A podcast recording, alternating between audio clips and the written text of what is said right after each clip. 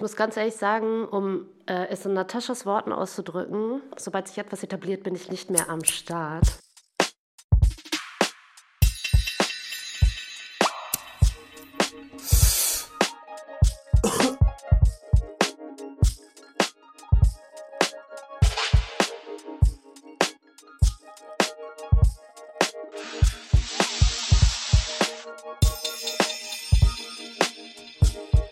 Auf eine Tüte, dafür Nussriegel mit Leila Yenirse.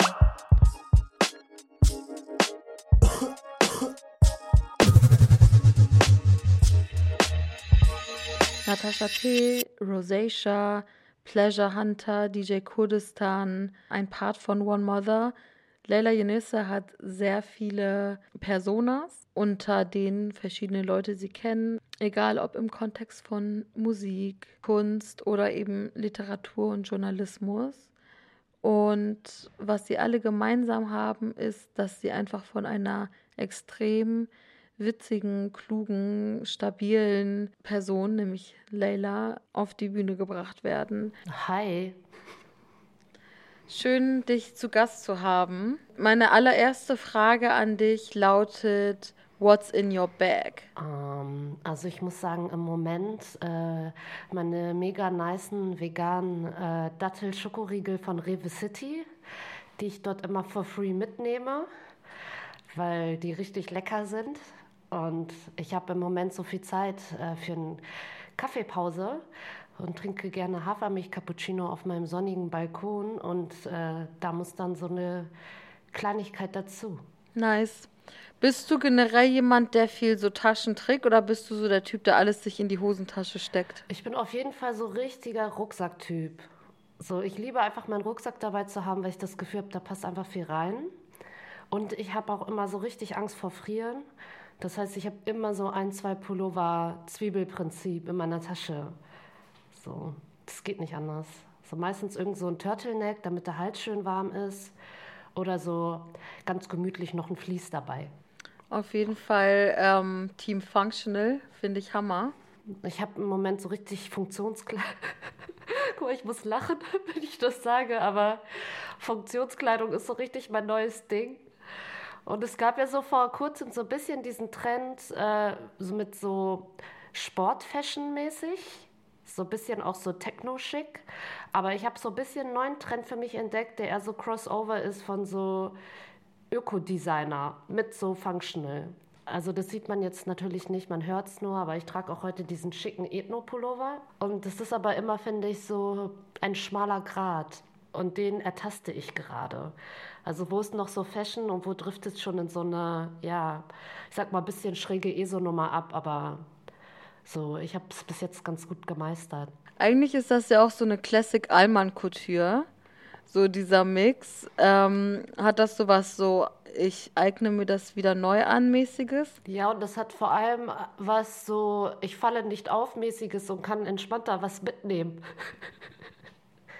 Also jetzt irgendwie in dieser Zeit, aber ich habe das Gefühl, so man sieht nicht so direkt auf den ersten Blick, dass ich so die Hardcore-Anarchistin bin, sondern ich sehe mehr aus wie so die nette Anthropologiestudentin, die ich mal war. So, und dann denke ich mir so, irgendwie gefällt mir dieser Gedanke von so außen weniger so auszusehen, wie das, was eigentlich drin steckt. Das kann ich auch nachvollziehen. Ich hatte mir überlegt, ähm, mir so Knuckles-Tattoo 1312 zu machen. Und dann war ich so, hm, kleinen Moment, ist vielleicht angesichts von Polizeigewalt und Racial Profiling und Co. nicht der schlauste Move. Also habe ich es gelassen. Aber in meinem Herzen ragt die Nummer weiterhin. Ja, ich kenne dieses Gefühl, dass man manchmal denkt, so, man möchte Sachen voll nach außen tragen und dann gleichzeitig ist es auch irgendwie so nice, undercover zu sein. Weil ich halt auch gemerkt habe, so, ähm, oh mein Gott, das ist jetzt so der Albumtitel von dem Arctic Monkeys Album äh, damals, in meiner Teenie-Zeit, als ich dann auf einmal angefangen habe, Indie zu hören. Aber so dieses Whatever people think I am, that's what I'm not. Irgendwie so hieß das. Ja, ich muss sagen, ich, hab, ich war auch in diesem Arctic Monkeys Tunnel in meiner Teenzeit und es war ein geiles Album. Ja, daher weiß man, dass wir so ein bisschen im selben Jahr geboren sind. ja, war ein super geiles ja. Album. Also I Bet You Look Good on the Dance Floor, ey, voll der Hit. So. Ja. Auch wenn ich sagen muss, dass mir die Band heute so richtig cringe gibt. Also, boah, so, so schleimige LA, Rich, äh, ah, nee, ich weiß nicht. Auf jeden Fall nicht mehr meins. Aber so Wannabe, ne? So dieser Alex Turner, ich bin so Bruder, du bist Brite. Du musst jetzt nicht auf Los Angeles Modus machen. So, du bist genauso wenig Los Angeles wie ich. Ja, genau das. True. Auch Kampfsport mache in meiner Freizeit und wir haben eine in der Gruppe, die ist so eine richtige, ich würde sagen, so St. Pauli-Brecherin. So komplett so überall Tattoos, Piercings, wirkt so immer ein bisschen auf so die Harte und arbeitet halt auch auf dem Kiez in dieser und jenen Bar. Und wir haben uns dann irgendwann angefreundet im Laufe der Zeit. Und es ist so krass, wie wie pingelig sie ist, wie sauber sie ist, wie, also ich würde schon fast sagen, spießig sie in manchen Sachen ist.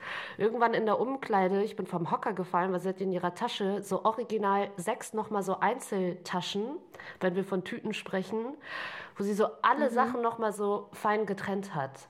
So in der einen Tasche waren nur die Handschuhe, in der anderen nur die Bandagen und dann hatte sie so drei Handtücher, eins zum Trocknen, eins für ihre Füße, weil sie das nicht gerne mischt und keine Ahnung, also so auf jeden Fall sehr differenziert. Und irgendwie hatte mich das auch in dem Moment überrascht, weil ich dachte mir so, das denken die wahrscheinlich eher so von mir so als, keine Ahnung, so akademisierte, äh, belesene Person und weniger von ihr so die Kiezische. Und dann dachte ich mir auch so, ja, you never know. So.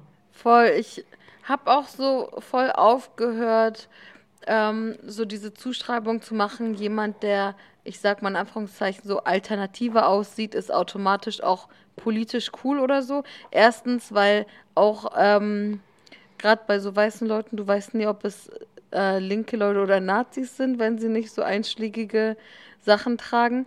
Und andererseits aber auch, weil ähm, ich so die Enttäuschung meines Lebens, oder nicht meines Lebens, vielleicht ist es ein bisschen dramatisch, die Enttäuschung, äh, Enttäuschung meines Lebens, aber ich war schon sehr heartbroken in der Oberstufe, als mich so eine Mitschülerin mit einem Auto mit nach Hause genommen hat und die war immer cool, so hatte so schwarz gefärbte Haare, Ärzte gehört, immer so linke Shirts und so.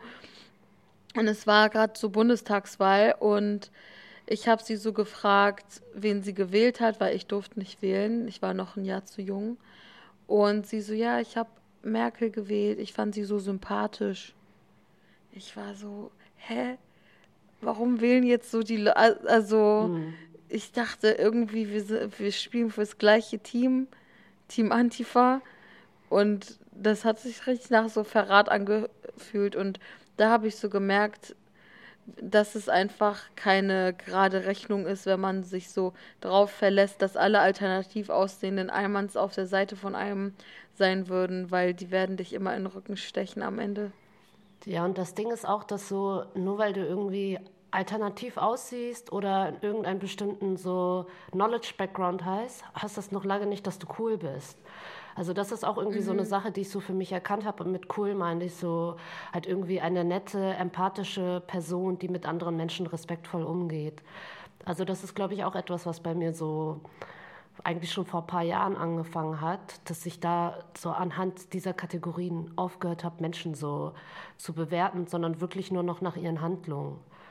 So. Und ich glaube, das ist auch oft so ein Trugschluss. So, du kannst auch irgendwie Taz-Autorin sein und trotzdem scheiße und unempathisch und ja, was auch immer. Was ich ähm, auch gerne von dir erfahren würde, wäre so die Rubrik Emotional Baggage. Was schleppst du gerade mit dir rum? Was belastet dich gerade so? Ich muss ganz ehrlich sein, also ich werde mir gerade so meiner Privilegien mehr bewusst denn je. Also so irgendwie, ich verbringe diese Zeit in Quarantäne gerade in meiner wunderschönen, äh, irgendwie staatlich geförderten Zwei-Zimmer-Wohnung mit Balkon. So, ich habe genügend Geld auf dem Konto, um mir irgendwie Lebensmittel zu leisten, auf die ich Bock habe. Ab und zu kaufe ich mir auch was Sinnloses, spende, wenn ich Bock habe. Also es ist so alles voll, voll nice. So, und ich kann mich nicht beklagen. Aber wenn es eine Sache gibt, die mich gerade echt ein bisschen fertig macht, dann ist das ähm, der Mord von zwei jesidischen Personen, die jetzt in den letzten 48 Stunden sich zugetragen haben. Also einmal ein 15-jähriges Kind, das in Celle erstochen wurde. Und dann habe ich heute Morgen gelesen, gleich die nächste News. Ein 31-jähriger jesidischer Mann wurde in Bad Zwischenahn auch erstochen. Ja, das ist ganz neu. Und diesmal nicht von einer äh, weißen Person. Und das gibt mir das Gefühl, so erstmal Rassismus auf jeden Fall real, aber so alle haben einfach kompletten Rad ab. So und es ist einfach so hart, weil ich mir denke, so, also was den 15-jährigen Jungen betrifft, seine Familie ist halt aus Schengal geflohen, also die sind vor dem Genozid geflohen und dann wird das Kind irgendwie in Deutschland umgebracht. Es ist einfach so hardcore sinnlos. Und ich denke dann auch darüber nach, wie ich dann damit umgehe, weil natürlich so es betrifft mich irgendwo als Jesidin, aber irgendwo halt auch nicht, weil es ist nicht mein Kind, ich lebe irgendwie mein privilegiertes Leben und trotzdem macht es mich natürlich super traurig. Und wenn ich so emotional baggage habe, dann würde ich sagen, dann ist es eher so Dinge, die ich nicht kontrollieren kann, wie halt diese makropolitischen Umstände. So. Und auch ein bisschen die Frage, so, ja, wie gehe ich damit um?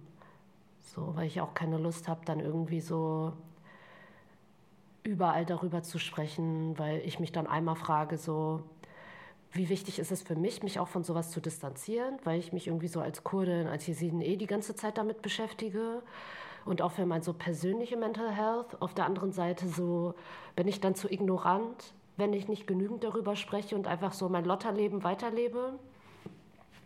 Es hat immer so ein paar Fragen, die aufkommen. So.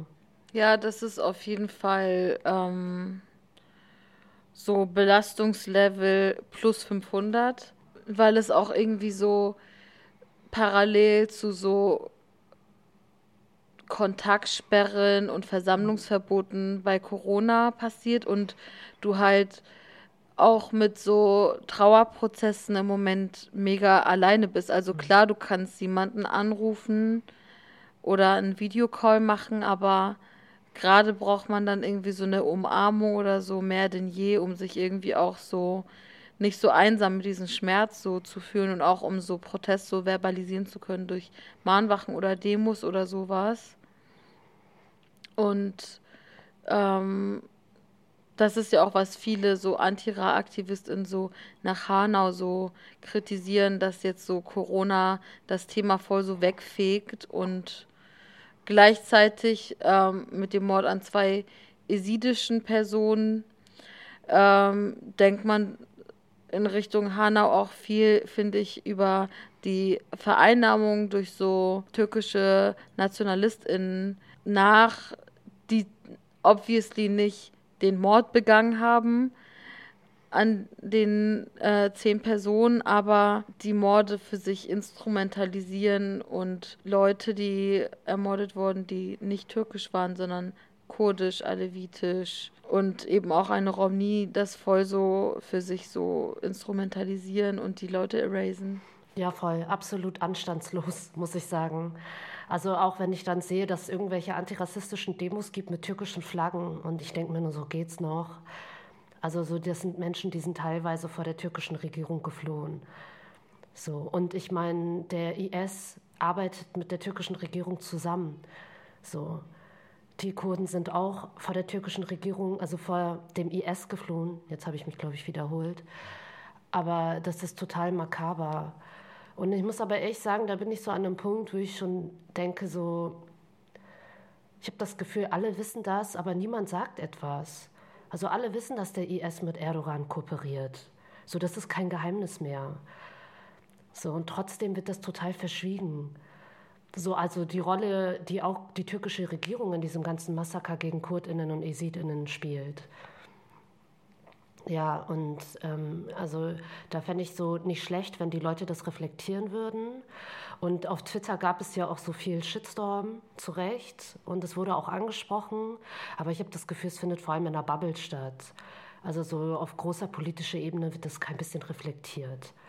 So, und ähm, da wird ja auch überhaupt nicht irgendwie kritisch äh, darüber gesprochen, dass jetzt äh, eine gewisse Person dann hier und da eingeladen wird. Ich habe jetzt keine Lust, ihren Namen auszusprechen. Ich habe auch keine Lust, so über sie zu sprechen, weil ich denke, so der Raum gehört anderen. Aber das ist eine Diskussion, da habe ich das Gefühl, die wird so voll in so einer kleinen Bubble geführt. In so in der Mikra-Bubble, wo es dann heißt, so wer ist wie wo positioniert. Und ich habe das Gefühl, so richtig darüber sprechen tue ich dann nur mit anderen KurdInnen. So, weil viele das gar nicht wissen, auf dem Schirm haben. Oder zum Beispiel habe ich einen äh, weißen Freund, der arbeitet auch als äh, Aktivist und er hat dann auch irgendwie so türkische antirassistische, ich sag's mal pseudo-antirassistische Aktivistinnen diverse Male eingeladen. Und er wusste das alles gar nicht, der hatte das gar nicht auf dem Schirm. Und dann habe ich ihm aufgeklärt, dass teilweise so Leute total problematisch sind. Und der wusste das, also der wusste das einfach nicht und war so, ach krass, ich dachte, die sind so voll nett. Es ist ja auch so ein bisschen teilweise so eine Identitätspolitik gone wrong, dass man davon ausgeht, dass Leute, die Rassismus erfahren, prinzipiell erstmal korrekt sind oder dass man, wenn man irgendwie mitkriegt, dass sie irgendwie verkacken oder auch einfach ideologisch ganz beschissen unterwegs sind, ähm, die eher in Schutz nimmt nochmal. Also bestes Beispiel ist dafür ja auch Xavier Naidu, der immer noch von manchen Leuten ähm, verteidigt wird und wo so seine rechte Ideologie voll verharmlost wird, so ja, er ist halt so ein kleiner Spinner, Verschwörungstheoretiker ohne, ähm, aber man darf auch nicht so krass auf ihn eindreschen, weil das ähm, tut ja nur den weißen Leuten eingefallen, wo ich so denke, die weißen Leute, die auch rechts sind, lieben ihn ja, deswegen tut man denen jetzt eher nicht einen Gefallen, indem man ihn kritisiert. Also ich verstehe schon, dass es sozusagen auch so Vorbehalte gibt, dass man sagt, okay, man geht anders irgendwie auf Leute oder so Leute warten darauf, dass auch mal eine schwarze Person oder eine nicht weiße Person irgendwie rechts ist, um dann so Aggression so oder Ressentiments so darüber auszulassen. Aber ich finde, wenn man eine stabile antifaschistische Haltung hat, da muss man auch konsequent sein darin und nicht sagen, ähm, den kritisieren wir nur intern, weil er ist äh, auch von Rassismus betroffen. Ich denke, aber wenn er selber super rassistisch ist und auch mega antisemitisch mit seinen Verschwörungstheorien und allem, dann ähm, finde ich das auch ja unsolidarisch dann sozusagen so zu hierarchisieren, wann macht man die Klappe auf und wann nicht. Also mein Motto ist, wenn du scheiße bist, bist du scheiße. Und dann ist mir auch scheißegal, welche Hautfarbe. Also muss ich ganz ehrlich sein. Also dann bin ich lieber irgendwie mit äh, weißen äh, Menschen, die sich solidarisieren unterwegs, die irgendwie wissen, wann sie Raum einnehmen sollten und wann nicht. So und gebe mich mit denen ab, als mit irgendwelchen äh, Rassismus reproduzierenden antisemitischen POCs. Also das funktioniert für mich nicht. Und ich finde halt auch, dass äh, keine Position äh, gerechtfertigen darf oder keine rassistische Position durch eine Hautfarbe abgemildert oder gerechtfertigt wird. Das funktioniert nicht. So, aber am Ende wird halt trotzdem 15-jähriger Junge abgeschossen. Und das wächst ja auch aus so einem Trend, der sich abzeichnet, der schon immer da war und der dann halt durch solche Personen, egal ob sie POC oder nicht POC sind, gefüttert wird. So, und das ist auch gerade so generell so ein Vibe, den ich habe, dass ich mir denke, so, ich glaube, ich war so früher noch ein bisschen mehr opinionated und ich war ein bisschen mehr immer so, yeah, alle POCs zusammen, so, und ich habe so mehr antagonized, so die bösen Weißen, das denke ich immer noch, aber so, ähm, ich habe, glaube ich, ein bisschen mehr so jetzt, achte mehr darauf, wie sind die Leute wirklich drauf, weil ich traue einfach, ich traue keiner Kategorie mehr, ich traue keiner Hautfarbe, so du kannst halt auch, keine Ahnung, schwarz und schwul und der größte antisemitische Kapitalist sein. So. Und natürlich bist du auf irgendeiner Privilegienskala nicht so weit äh, oben, so wie ein weißer heterosexueller Mann, aber trotzdem heißt das nicht, dass du irgendwie gut bist. Das ist genauso wie, ich wurde mal gefragt, ob ich äh, äh, mir eine Welt, äh, nee, irgendjemand meinte mal, wäre es nicht schön, in einer Welt ohne weiße Menschen zu leben? Und dann dachte ich erst so, ja, komische Frage, aber dann dachte ich auch, eigentlich ganz interessante Frage. Wie wäre das denn? Also so rein hypothetisch. So, man kann ja mal so drüber nachdenken, wie das wäre. Und dann dachte ich mir so, ja, so selbst wenn es so die bösen weißen Kolonialisierer nicht mehr gäbe und äh, die Nazis, dann würde es immer noch Daesh geben. So. Und äh, ich glaube, dass man halt so dieses Gut und Böse nicht einer Nation oder ja, einem Geschlecht oder was auch immer zuordnen kann. So. Voll, es ist super verkürzend und macht auch irgendwie unsichtbar, dass es irgendwie so ähm, arabischen oder türkischen oder auch iranischen Imperialismus gegeben hat und das auch noch so seine Konsequenzen irgendwie so mit sich zieht. Aber so weg von so Leuten oder so Abkotzthemen würde ich so gerne über die It-Bag sprechen. So, was ist etwas, wer oder was ist etwas, was du gerade einfach feierst? Ja, also immer ein sehr schönes Thema. Ich habe jetzt ähm, vor kurzem einen Film gesehen von Ulrike Ottinger, Bildnis einer Trinkerin. Der läuft gerade auch noch auf Arsenal for free. Ich weiß nicht, ob das quasi zum Zeitpunkt der Ausstrahlung noch for free läuft. Äh, aber sie habe ich auf jeden Fall sehr gefeiert. Sie ist eine äh, deutsche Künstlerin und in dem Film geht es um eine ähm, reiche Frau, die nach Berlin reist, um dort so ihr Leben wegzusaufen und halt auch so glasklar beschließt, ich gehe jetzt nach Berlin und trinke mich zu Tode. Und was das Tolle ist an dem Film, sie ist die ganze Zeit sehr schick gekleidet so und ist so richtig fancy und freut sich dann aber mit so einer Straßenpennerin an, die die ganze Zeit nur mit dem Einkaufswagen unterwegs ist.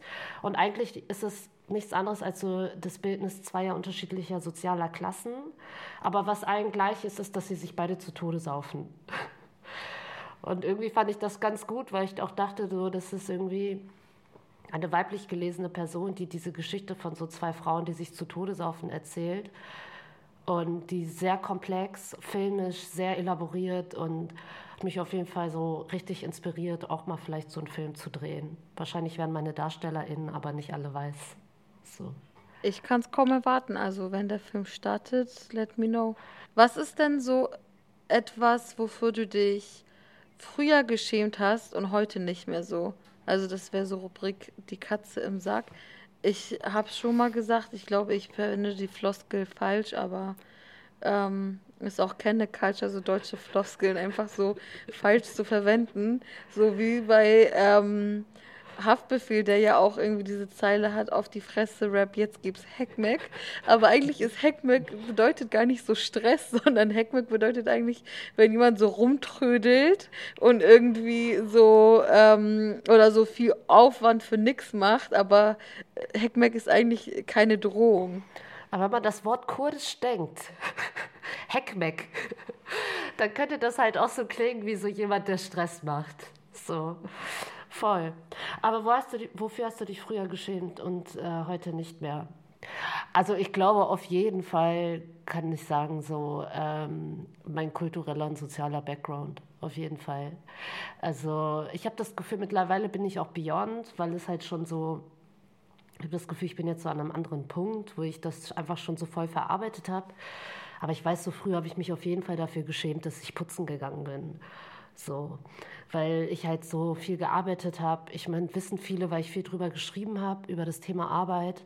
So Grüße an Fatma Eidemir an dieser Stelle. Aber bei mir war das halt so krass damals, dass ich so sogar in den Freistunden während meiner Schulzeit bin ich halt putzen gegangen. Ich hatte so einen, einen Job, ähm, der war Dienstag und Donnerstag, es ging immer nur eine Dreiviertelstunde, so eine IT-Firma und alle sind dann halt so in die Innenstadt, um was zu essen, weil die Freistunde ja dazu da war, so zu chillen Mittag zu essen und ich bin da putzen gefahren. Ich habe das halt komplett verschwiegen und immer gesagt, dass ich nach Hause fahre. Und mittlerweile so, ey, bin ich so krass stolz drauf. Also das Gefühl, ich trage nichts mit mehr Stolz als so die eigenen Kämpfe, die ich ausgetragen und so geschafft habe und ey, mein Arbeiter in Background. So auf jeden Fall. Aber ich habe das Gefühl, das ist auch nicht mehr so aktuell bei mir, weil ich halt mittlerweile auch schon so seit zehn Jahren irgendwie so in dieser ganzen akademischen Welt unterwegs bin und mich auch nicht mehr so stark darauf beziehen kann. So. Und da gibt es ja noch so ein bisschen die Classic-Themen, wie, keine Ahnung, äh, Thema Haare und weiß weiß ich. Aber da gibt es ja auch andere, die können da ein bisschen elaborierter drüber reden. Ähm, aber ich habe irgendwie das Gefühl, das ist alles schon ein bisschen dann bei mir. So, also irgendwie, wenn ich das in der Kurve beschreiben würde, würde ich sagen, so, das ist alles, was so im Studium passiert. Dann fängt man an, die, das erste Mal an, so feministische Theorie zu lesen, dann fängt, dekonstruiert man alles, dann verarbeitet man das. So, dann macht man aus Scheiße Gold, so schreibt über diese ganzen Traumata. Da hat man das irgendwann getan und dann ist man finally an dem Punkt, wo man denkt sich so, jetzt kann ich den Blick von innen nach außen wenden. Und so fühle ich mich gerade so ein bisschen. Ich habe das Gefühl, mein Blick grad, geht gerade so ziemlich nach außen. Und das tut richtig gut. So. Ja, nice. Was ich mich frage, oder beziehungsweise ähm, was ich interessant fände, wäre von dir als eine Person, die irgendwie so sogenannte Bildungsaufsteigerin ist, aber früher selber geputzt hat, wie du diese Debatte, die teilweise unter so eher, würde ich sagen, weißen Feministinnen geführt wird, so dieses so, ist es politisch vertretbar, jemanden bei sich einzustellen zum Putzen? Wie du diese Debatte einordnest generell? Also ich finde es ein bisschen lächerlich, weil ich mir denke, so äh, ist, da würde ich eher fragen, ist es politisch vertretbar, in einem kapitalistischen System zu leben? Also sorry, aber wenn ich jetzt mega äh, reich wäre und die ganze Zeit am Malochen bin mit meinen Projekten, so ich würde mir auch eine Putzfrau anheuern. So auf jeden Fall.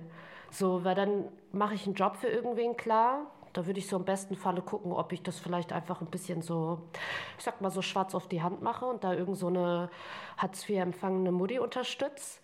Aber ich finde es so ein bisschen scheinheilig, weil ich mir denke, so, er glaubt, ihr seid jetzt bessere Menschen, weil ihr selber zu Hause eure Toiletten putzt. Also auf gar keinen Fall. Das sind ja auch alles so Menschen, die brauchen Arbeit. So, also für meine Mutter war das eine Erleichterung, dass sie hier und da Geld verdienen konnte.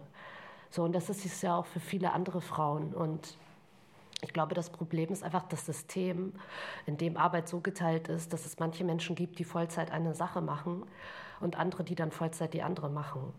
Also wenn ich ganz ehrlich bin, glaube ich halt so sozialistisch wie ich bin, dass ich eigentlich gerne in einer Welt leben würde, in der alle vielleicht nur zwei, drei Stunden zur Uni gehen, aber dafür eine Stunde putzen, sodass die, die putzen, halt auch vielleicht zwei Stunden zur Uni gehen können.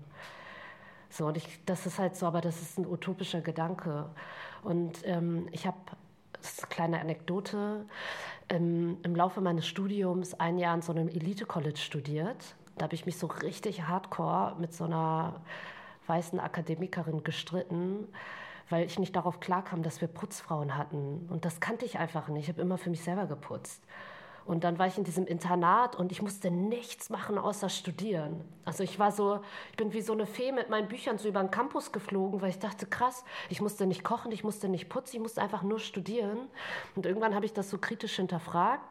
Und dann sagte halt so die andere Person, äh, dass das ja gut ist, dass wir diese ganzen Serviceleute haben, damit wir uns auf unser Studium konzentrieren können.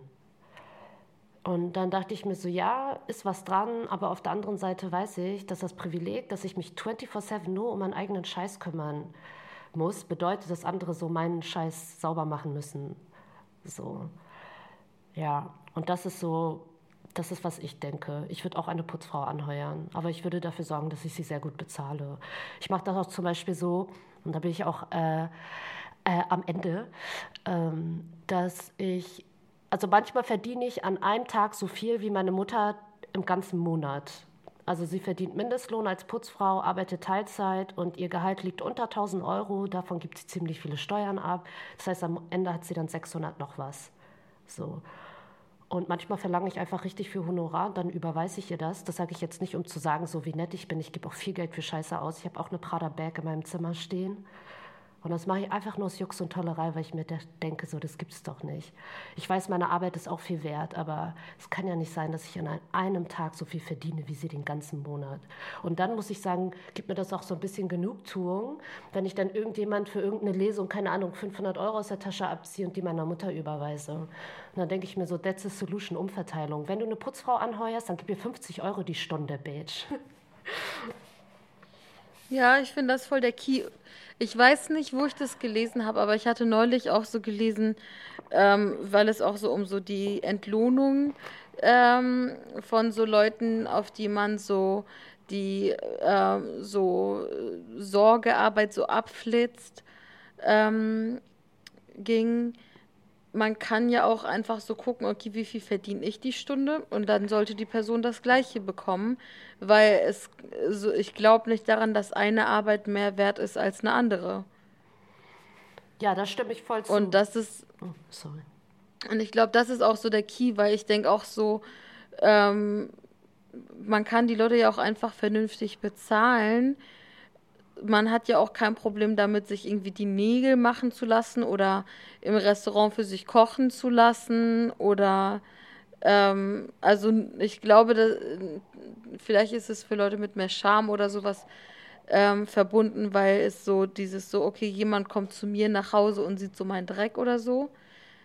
Ähm, aber ja. Also wenn ich ganz ehrlich bin, verstehe ich auch dieses so privat zu Hause eine Putzfrau putzen lassen. Ich habe ja vorhin gesagt, ich würde es machen, aber das ist etwas, wo ich jetzt auch irgendwie, so richtig meine Sache ist das nicht, weil ich kriege schon gebacken, irgendwie einmal die Woche eine Stunde meinen eigenen Scheiß zu putzen. Also das schaffe ich schon.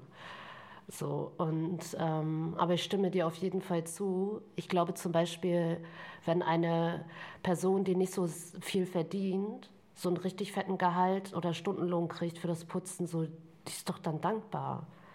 Und ich kann ganz genau sagen, meine Mutter hat, wenn sie privat geputzt hat, 15 Euro die Stunde gekriegt. Und das ist besser als das, was sie dann irgendwo angestellt als Putzfrau verdient.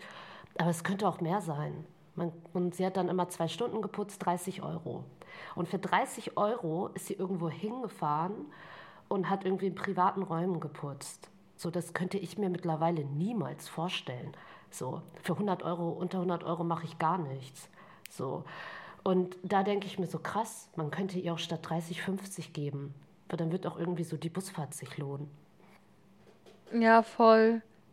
Also wenn ich so drüber nachdenke, so ähm, was sind so Arbeitsbedingungen, die meine Eltern sich gegeben haben und was sind so Arbeitsbedingungen, die ich fordere, dann ist es so mega die große Kluft, weil ich einfach auch so mehr diese soziale Mobilität habe, um sagen zu können, unter so und so viel Euro gehe ich nicht mal ans Telefon oder sowas. So auf ähm, High-Maintenance-Basis und ähm, obwohl meine, Mut meine Eltern so mittlerweile so in die Mittelschicht aufgestiegen sind, ähm, die sind immer noch so mega sparsam oder sind so, man muss, so alles ist Geld, so jede Pfandflasche, die du irgendwo siehst, ist auch Geld. Und ja, also das, ähm, da musste ich so gerade drüber nachdenken. Ja, ich denke auch immer, ich habe so voll Verständnis dafür, dass die halt auch noch ganz andere Ex Ängste haben. Also so, die kommen halt auch einfach so aus einer Zeit, wo das Leben auch noch, oder bei Kurden ähm, ja auch immer noch so, die sind einfach so gebeutelt von so Krieg und Genozid und ich spüre schon, dass die immer so eine Grundexistenzangst haben. Und man sieht es jetzt ja auch an dieser ganzen Situation mit Covid, dass so so, wenn es hart auf hart kommt, hast du auf einmal gar nichts mehr. Hast keinen Job, hast keine Kohle und äh, wenn du nicht irgendwie abgesichert bist, dann, dann ist es schwierig und ich verstehe das schon. Vor allem so bei meinen Eltern, die auch mal so alles verloren hatten. Da denke ich auch mal so, oh, ihr übertreibt oder wir sind doch abgesichert, wir leben in einem Sozialstaat, bla bla bla. Aber ich weiß, dass auf jeden Fall noch so irgend so ein kultureller Habitus ist wo noch so ganz andere Ängste und Traumata mitspielen. Auf jeden Fall. Ähm, apropos so Aufstieg und Leistungen und so. Ähm, was ist etwas, was du schon mal eingetütet hast, ein Erfolg, den du feierst, der sich aber nicht für deinen Lebenslauf eignen würde? Also das muss ich an dieser Stelle jetzt einfach mal sagen, die Psychoanalyse, die ich begonnen habe. Also ich weiß, das kann ich nirgendwo hinschreiben, weil so Mental Health ja eh voll das Tabu ist. Und wer schreibt dann in einen Lebenslauf? Übrigens, ich habe auch eine Therapie gemacht. Aber ich mache jetzt so seit einem Dreivierteljahr eine Psychoanalyse und das bockt.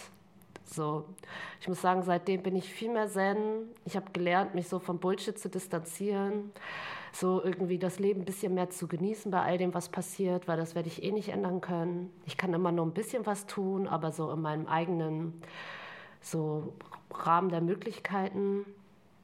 Und ich habe das Gefühl, so, ich, ich stehe der ganzen Sache auch kritisch gegenüber, weil ich mir denke, so, ja, das ist halt auch so dieses typische Ding von so, alles kann man therapieren.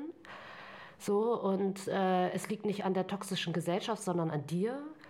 So, das ist auch so das, was ich in der Therapie gemerkt habe. So, äh, du kannst doch mehr entscheiden, als du denkst. Und es liegt alles an der Art und Weise, wie gestört du bist oder was du falsch machst. Und es liegt alles an dir. Und dem stehe ich halt super kritisch gegenüber, weil ich weiß, so ja, äh, ich bin zum Teil ein Produkt dieser Gesellschaft. Und das wird halt immer so krass tabuisiert.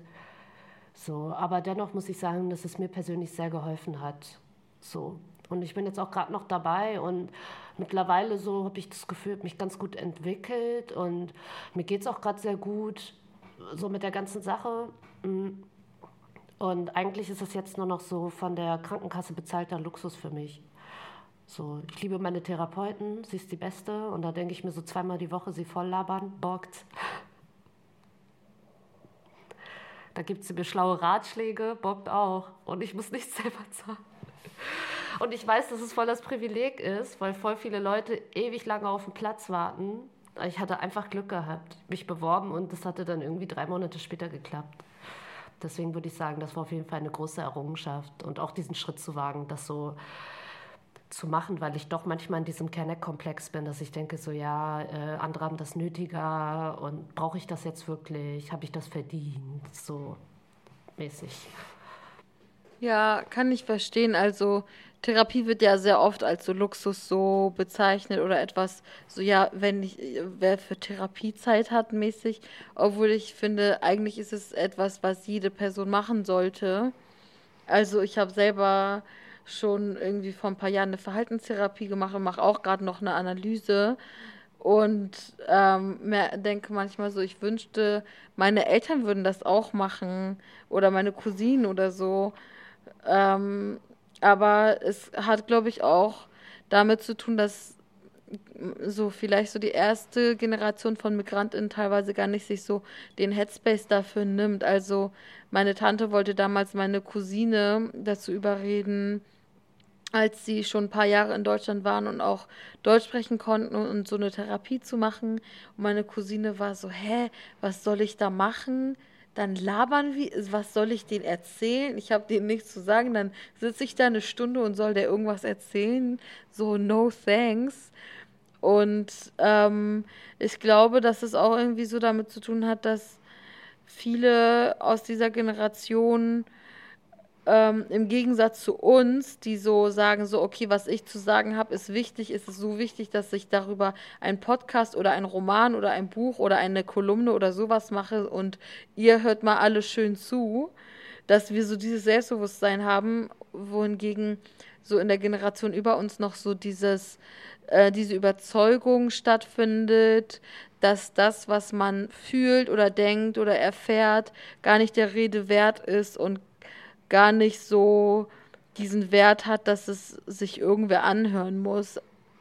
Ja, und dann spielt auch noch eine Rolle, dass äh, das halt nach wie vor ein riesengroßes äh, Tabu und auch Stigma ist. Also zum Beispiel in der Elterngeneration. So, dass ähm, da ist das nicht so wie, ja, das ist Self-Care. Ich habe das Gefühl, in unserer Generation ist das eher so, Mental Health ist voll so der Diskurs und Self-Care und das ist so was voll Gutes, dich um dich zu kümmern. Und ich hatte zum Beispiel ein Familienmitglied, das schon ein bisschen älter ist, wo ich auf jeden Fall auch wusste, so, da, da liegen so ultra krasse posttraumatische Belastungsstörungen vor. Und die Person ist irgendwie seit zehn Jahren depressiv und angstgestört und ist nicht einmal auf die Idee gekommen, eine Therapie zu machen, sofort irgendwie vom Arzt Medikamente bekommen. Da bin ich halt dann habe ich eingegriffen und war so, ey, ich suche dir jetzt mal eine Therapeutin. So, das geht nicht. Also bevor du irgendwie noch nicht mal mit irgendwem gesprochen hast, also die Person ist auch schon über 50, so direkt da irgendwie medikamentös dich zu behandeln. Und als ich dann mit einer Therapeutin gesprochen habe, war die so schockiert und war so wie, Hö, das macht die Person seit zehn Jahren mit.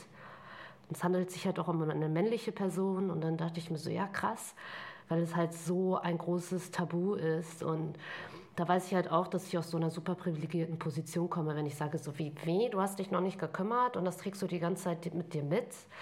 So, deswegen ist auf jeden Fall so sensibel, aber so äh, das Bewusstsein wächst, das ist schon mal ganz gut. So. Ja, ich glaube, wenn ich so, wenn, wenn, wenn ich so Leute aus der Generation über mir nach ihrem Emotional Baggage ähm, fragen würde, wäre das nicht so eine kleine Prada-Handtasche, sondern diese, äh, diese größte Rollkoffer aus dem Dreier-Set ähm, wo so alles so packed ist, mit so Vakuumstaubsauger nochmal alles so rausgesaugt, damit noch ein paar Tafeln Schokolade mehr reinpassen als Mitbringsel. Ja, und vor allem mit so 30 Siegeln verriegelt. Das ist halt das Ding. Es ist halt so über Jahre totgeschwiegen, da ist so viel Staub drauf, dass man sich halt nicht mehr traut, so mit Lappen ranzugehen. Das ist halt oft, oft das Problem, dieses so, das Gefühl, wir sind so dazu erzogen, über alles zu sprechen, wie du gesagt hast.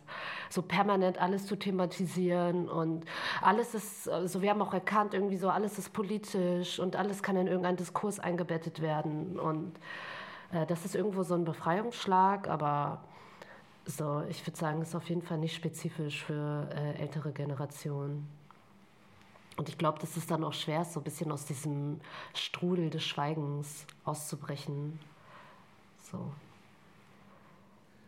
Voll. Ich habe aber auch so das Gefühl, dadurch, ich bin ja mit dem Mindset meiner Eltern aufgewachsen und erst als ich ausgezogen bin, habe ich so Therapie und so gemacht, dass es einfach auch so einen großen Gap einfach so, also, oder dass es so für mich jetzt auch voll schwer ist zu navigieren, so, okay, ähm, übertreibe ich die Lage, wenn ich das da aus diesem Gefühl jetzt so ein, wenn ich da jetzt so ein Fass aufmache oder so, aber ist halt keine gesunde Einstellung, aber man wird halt so diese Gedanken nicht so schnell los, dass man vielleicht doch übertreibt und so früher, als man kleiner war, hat man so die Augen über irgendwie so die weißen Mitschülerinnen, die bei jedem Scheiß geheult haben, so verdreht, weil man so dachte, reiß dich zusammen, Alter. Nach dem Schulschluss ähm, bin ich erstmal Babysitterin für meine kleine Schwester und habe sonst welche Sorgen und nicht äh, so meine Social Verabredung oder sowas. Was halt auch eigentlich ein gemeiner Gedanke ist, weil ich denke, so Kinder sollen auch weinen, Kinder sollen Gefühle haben.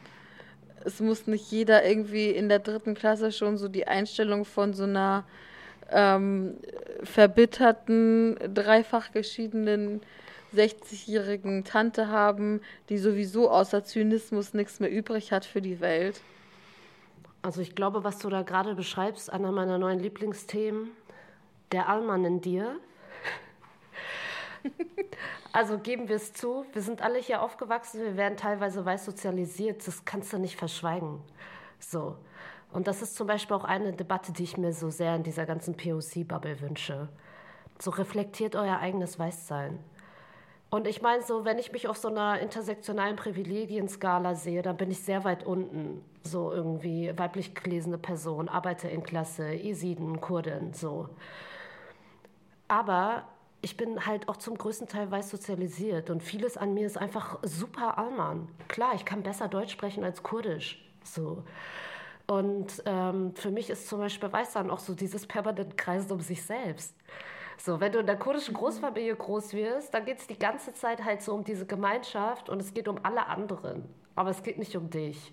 Und mein Gefühl war so, als ich dann so von zu Hause aufgebrochen bin, studieren und so weiter, mein eigenes Leben leben, so hat sich auf einmal alles nur noch um mich gedreht. Und ich muss ehrlich sagen, das i-Tüpfelchen war dann für mich die Therapie.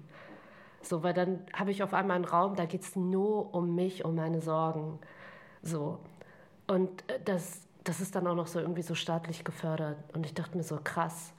Also das war, das war so das erste Mal, dass ich mir bewusst geworden bin, wie viel es in meinem Leben um mich geht. So auf einmal. Oder nicht auf einmal. Und das ist ja auch gut, weil es ist ja auch so, ich, das bin ja ich und irgendwie in dieser Welt. Ähm, aber das ist auf jeden Fall etwas, das darüber kann man nachdenken und das kann man auch reflektieren, wenn man dann so zurückgeht, irgendwie so in die Räume, aus denen man kommt. Und ich habe zum Beispiel dann auch oft gedacht, so, oh, ich wünschte, meine Mutter würde sich mehr mit sich selbst beschäftigen, anstatt die ganze Zeit nur so mit mir und mich dann unter Druck zu setzen und mehr ihr Ding machen. Aber ähm, das tun sie ja auch irgendwo. Also ich glaube, sie reflektieren das vielleicht nicht so zu so einem krassen Grad, wie wir es tun. Daran knüpft eigentlich auch schon meine letzte Rubrik an, die Schultüte. Was würdest du Leuten gerne mit auf den Weg geben? Also ich glaube auf jeden Fall, dass man mit Hafermilch einen besseren Cappuccino machen kann als mit Kuhmilch. So. Also. Facts only. Facts only. Und ich glaube, das kann man also so, ich liebe Joghurt, aber ich glaube, so Kuhmilch kann man einfach so richtig aus dem Kühlschrank verbannen. So. Und ich bin überhaupt kein Food-Nazi. So, und ich habe auch manchmal meine Plant-Based Days, manchmal nicht, so, aber auf jeden Fall Hafermilch. Ich glaube, das ist schon eigentlich so der beste Rat, den ich im Moment habe. Für dich ein kleiner Rat, für viele Leute die Welt. True. Ja, vielen, vielen Dank auf jeden Fall ähm, für diesen Rat. Und ich glaube, ich habe noch eine letzte Frage. Und zwar, wie ist es eigentlich mit so vielen Personas gleichzeitig in der Öffentlichkeit zu stehen? Ich meine, du bist Layla, du bist Natascha, du bist Rosacea, äh, du bist Producerin für One Mother unter wechselnden Namen. Dann, ähm, wie lautet nochmal dein DJ-Alias? DJ Kurdistan oder Pleasure Hunter. So, da haben wir noch zwei weitere. Ich muss ganz ehrlich sagen, um äh, es in Nataschas Worten auszudrücken, sobald sich etwas etabliert, bin ich nicht mehr am Start. So, ich muss ehrlich sagen, ich habe so, seitdem ich Kunst mache, haben sich für mich einfach neue Welten offenbart. Und ich habe gemerkt, so wie krass geil ist es, Kunst zu machen und wie viel mir das gibt. Ich habe aber auch gemerkt, wenn man etwas so zu lange tut, dann etablieren sich gleich wieder so Strukturen, die so mir das so ein bisschen wegnehmen. Es wird dann immer ziemlich schnell ernst, es geht dann wieder gleich um so eine krasse Professionalisierung, es geht wieder gleich darum, irgendwie das in so eine Industrie zu speisen. Und ich habe das Gefühl, die unterschiedlichen Personas, so, äh, die helfen mir dann immer, wenn das Gefühl entsteht, dann einfach wieder so eine andere Figur zu schlüpfen. Und natürlich so, ich bin ein hardcore-komplexer Mensch. Ich habe so viele unterschiedliche Facetten. Und damit ich da so nicht durcheinander komme äh, oder ein bisschen schizo werde, habe ich so einfach äh, für mich entschieden, die so in unterschiedliche Personas auszulagern. Also ein bisschen auch so dragmäßig dass ich dann halt auch immer sagen kann, so heute fühle ich mich so und dann bin ich die Person. Heute habe ich eher Bock, so voll den avantgardistischen Ambient-Track zu machen, mich ein auf Künstlerin zu fühlen und dann so am nächsten Tag bin ich irgendwie so die krasse ballsy Rapperin. Ich kann es auf jeden Fall empfehlen und abgesehen davon macht es halt auch mega Spaß. Und, um das abzuschließen, ich verstehe mich halt schon so als Generalistin. So, an erster Stelle steht immer meine anarchistische Position. Bam. Und von der aus mache ich dann alles. Deswegen so kann ich mich auch immer so schwer in Strukturen so wiederfinden. Dann lieber so tausend Personas gründen. Einfach geil. Kann man nicht anders in Worte fassen. Danke. Ja, vielen Dank dir, dass du dir trotz Corona dies, das die Zeit genommen hast, um mit mir auf eine Tüte zu skypen, äh, beziehungsweise zu FaceTime. Da muss man auch korrekt in seinen Bezeichnungen bleiben. Wir anderen hören uns bei der nächsten Folge wieder. Ich wünsche euch was. Passt auf euch auf. Tschüss. Tschüss. Okay, dann lass mal auf. Äh, ich zähle von drei runter. Und nach der eins macht nächsten Folge wieder. Ich wünsche euch was. Passt auf euch auf. Tschüss. Tschüss.